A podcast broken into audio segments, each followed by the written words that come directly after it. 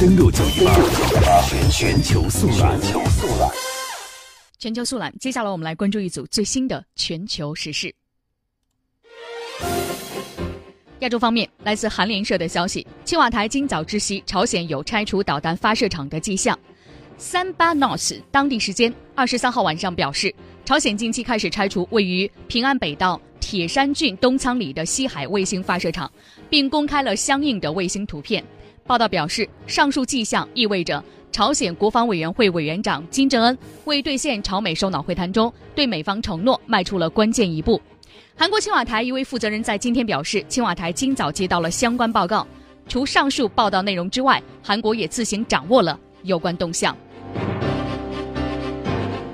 美国方面，普特会之后，特朗普遭到美国国内两党的一致批评。不过，《华尔街日报》和美国全国广播公司最新公布的民调结果显示，特朗普的支持率相较于六月份时上升了一个百分点，达到百分之四十六，是他担任总统以来的最高值。特朗普在共和党选民中的支持率是百分之八十八，在最近的四任美国总统当中，只有九幺幺事件之后，小布什比他高。不过，特朗普的整体支持率仍然是近代所有美国总统当中最低的。目前，特朗普正在考虑取消六名前最高情报和执法官员接触机密信息的资格，包括前中情局局长约翰布伦南和前联邦调查局长詹米斯科米。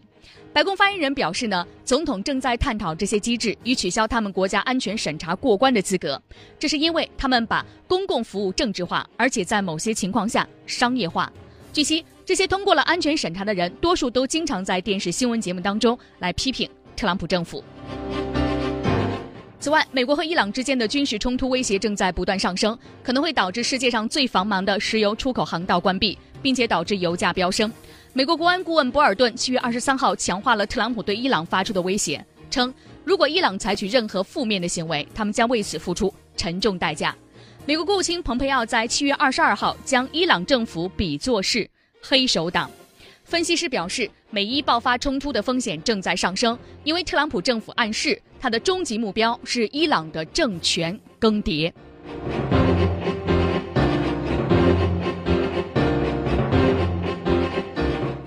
我们再来关注美洲方面。美国高官本月早些时候访问了墨西哥，并且充当了信使，把墨西哥当选总统安德烈斯·曼努阿尔·洛佩斯·奥夫拉多尔的信件捎给了美国总统唐纳德·特朗普。墨西哥的后任外交部长马塞洛·埃布拉德在二十二号举行的新闻发布会上公开信件内容。洛佩斯告诉特朗普，希望北美自贸协定谈判尽快尘埃落定，两国关系翻开新的篇章。欧洲方面，英国今年暑假，英国政府呢从首相、外交大臣到内阁内的其他成员将会牺牲每年惯例的休假时间，为推广特蕾莎梅的脱欧谈判政策，在英国国内各地区和欧盟的其他二十七个成员国当中广泛游说。英国首相特蕾莎梅首先在英国国内带头推广了脱欧谈判政策。周一上午，她走访了英格兰的一家工厂，与当地员工就脱欧谈判举行首相问答。下一周。他将会会见奥地利、捷克以及爱沙尼亚等欧盟国家的领导人，而在英国的内阁当中，新上任的外交大臣杰瑞米·亨特周一出现在德国首都柏林，与德国外长举行会谈。整个暑假，他计划走访欧盟的其他二十七个国家，为脱欧谈判能达成的协议游说各国。而新任的脱欧事务大臣多米尼克·拉布本周四将会重返布鲁塞尔，继续脱欧谈判。他在接受英国广播公司采访时表示，英国一方面希望争取在十月底之前达成脱欧谈判协议，另外一方面，英国也做好了准备，脱欧谈判很有可能无果而终。欧盟上周已经拒绝了英国提出的脱欧谈判的新政策。欧盟的脱欧谈判代表巴尼耶表示，欧盟不愿意为了满足英国的脱欧需求，增加更多的繁文缛节。在脱欧谈判的最后阶段，北岸边境问题和英欧的贸易关系依然是谈判的难点和焦点所在。欧洲方面的希腊，当地时间七月二十三号下午，希腊的首都雅典所在的阿提卡大区西部和东部发生一起严重火灾，两处火场都在大风的作用下蔓延到了附近的村镇，烧毁了一些民房和车辆。希腊政府随即宣布，阿提卡大区东部和西部进入到紧急状态。希腊的内务和公民保护部部长表示。从首都雅典以西五十多公里山区中的一片松树林里燃起的大火，有可能是有人蓄意纵火造成，就此已经展开相关调查。接下来的时间，我们来关注一下叙利亚难民的相关最新数字。俄罗斯在叙利亚设立的难民接收、分配和安置中心发布消息表示，全球四十五个国家境内现在有大约七百万名登记在册的叙利亚难民。消息指出，统计数据显示，四十五个国家境内现在呢有六百九十万五千六百八十五名登记在册的叙利亚难民，其中包括二百零七万一千七百零六名妇女和三百五十二万一千八百九十九名儿童。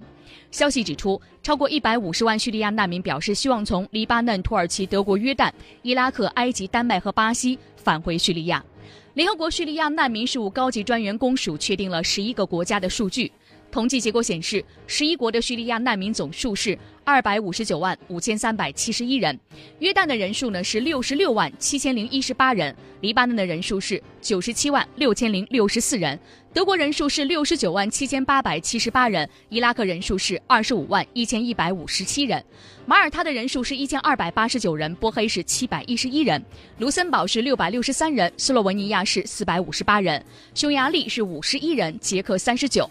斯洛伐克四十三人，所以我们也看到呢，这么多的登记在册的叙利亚难民，有可能接下来重返家园，这也是他们的期待所在。接下来的时间，我们再来关注一下财经方面的数字。这个数字我们来看一下，美国的第二季度的 GDP 的数据，两大投行给出了不同的预期。在本周周五，北京时间晚上的二十点三十分，美国将会公布第二季度的 GDP 的数据，市场普遍做出了预估。法国巴黎银行预计第二季度的 GDP 增长百分之四点零，希望在四年内有最强的出口印刷品，刺激消费反弹。预期近期经济增长保持稳定，财政刺激减弱，紧缩的财政政策和继续的贸易政策逆风推行。另外呢，德国商业银行预计美国第二季度的 GDP 的增长是百分之四点三，强劲的就业数据会导致劳动力的收入提高，使得个人消费从中受益，支出也会明显增加。在美国国内，可能除了住宅建设之外，个人投资也会明显增加。未来几个季度增长应该是放缓，因为紧缩的货币政策和贸易摩擦可能会日益削减美国方面的经济。最后的时间，我们再来刷新，看一下有没有最新的全球时事。